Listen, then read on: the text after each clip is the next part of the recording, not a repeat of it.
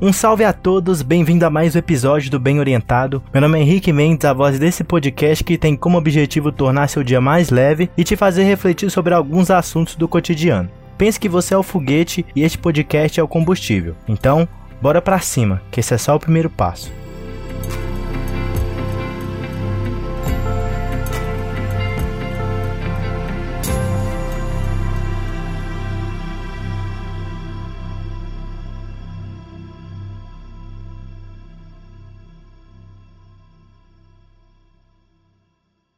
Tudo aquilo que vale a pena esperar, no final é recompensador. Porém, é necessário muita persistência e paciência. Falando de outra forma, aprender a esperar e insistir são pontos fundamentais para o sucesso. Imagine que você está nadando contra a correnteza em um mar aberto sem sair do lugar. Nessa situação, é justamente a paciência e a persistência que nos ajudará a passar por essa condição. No episódio de hoje, veja como a paciência, junto da persistência, vão te ajudar a ser uma pessoa de sucesso. O bambu é uma das matérias-primas mais importantes. Seu caule é utilizado na fabricação de diversos objetos, como instrumentos musicais, móveis, cesto e até mesmo na construção civil. Tem quem diga que bambu será a matéria-prima mais valorizada no futuro. Você teria coragem de morar numa casa de bambu? Enfim, eu acho que você se confundiu, Mendes. O que tem a ver bambu com paciência? Calma que vamos chegar lá. Dentre as várias espécies do bambu, existe uma chamada bambu chinês. Depois de plantado, durante durante quatro anos, o que vemos é um lento desabrochar de um pequeno broto. À vista, não parece que aquele pequeno broto é um pé de bambu. O que ocorre, na verdade, é que durante os quatro anos, o bambu está criando uma estrutura subterrânea de raízes. O que ocorre no quinto ano é surpreendente. O bambu chinês começa a crescer rapidamente até atingir 24 metros. É semelhante a trabalhar o mês todo e no tão aguardado quinto dia útil receber o seu salário.